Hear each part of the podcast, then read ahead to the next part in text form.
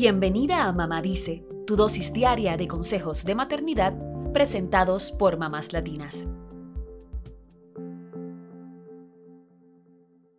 La adopción es una de las formas en que muchas familias llegan a la paternidad y maternidad, pero muchas veces desconocemos qué necesitamos tener en cuenta a la hora de adoptar, sobre todo si conformamos una familia no tradicional.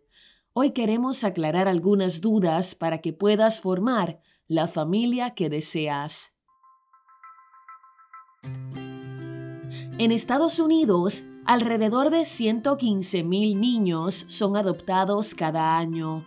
Además, actualmente hay más de 400.000 menores en familias de acogida o en el sistema de foster care, y de ellos, más de 100.000 están esperando para ser adoptados.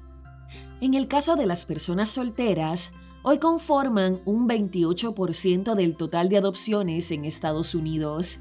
Y es que no hay limitaciones estatales que impidan a las personas solteras convertirse en padres y madres mediante la adopción.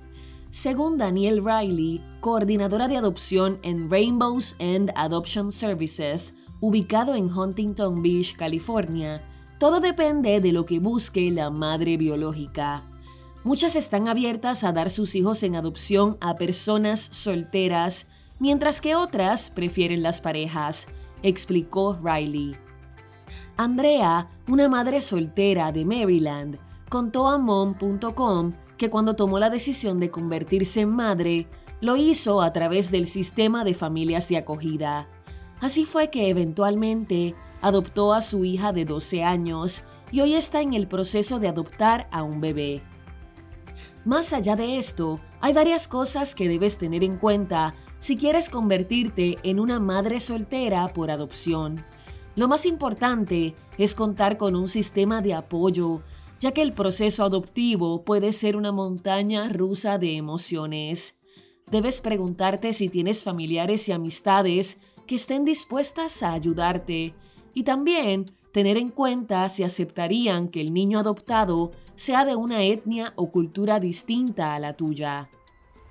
En cuanto a las parejas de hecho que no están casadas, las leyes de adopción varían de un estado a otro. Cualquier persona soltera o matrimonio puede adoptar, pero la cosa se complica con las parejas no casadas. Tal es el caso de estados como Ohio o Florida, y una veintena de estados más en los que exigen que las parejas estén casadas antes de adoptar, según Children's Bureau.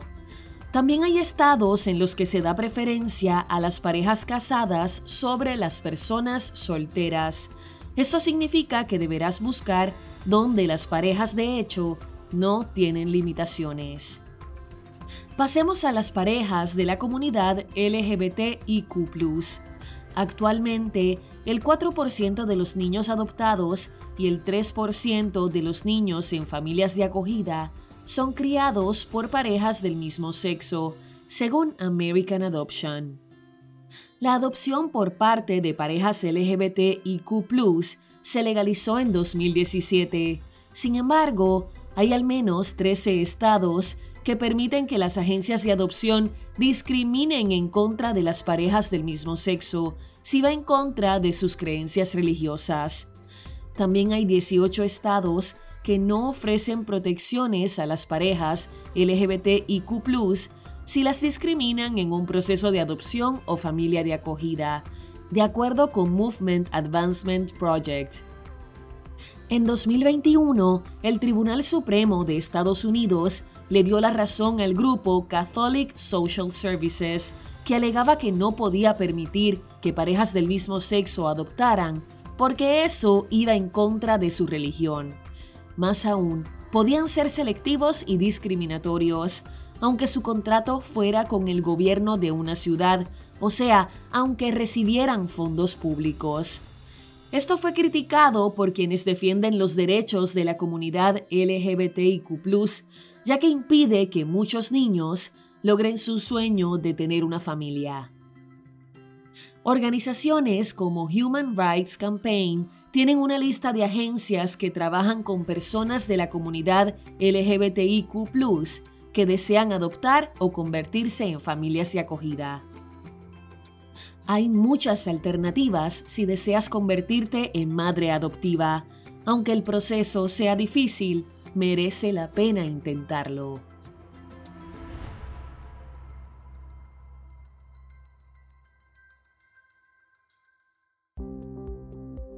Eso es todo por hoy. Acompáñanos mañana con más consejitos aquí en Mamá Dice y síguenos en mamáslatinas.com, Mamás Latinas en Instagram y Facebook y Mamás Latinas USA en Twitter.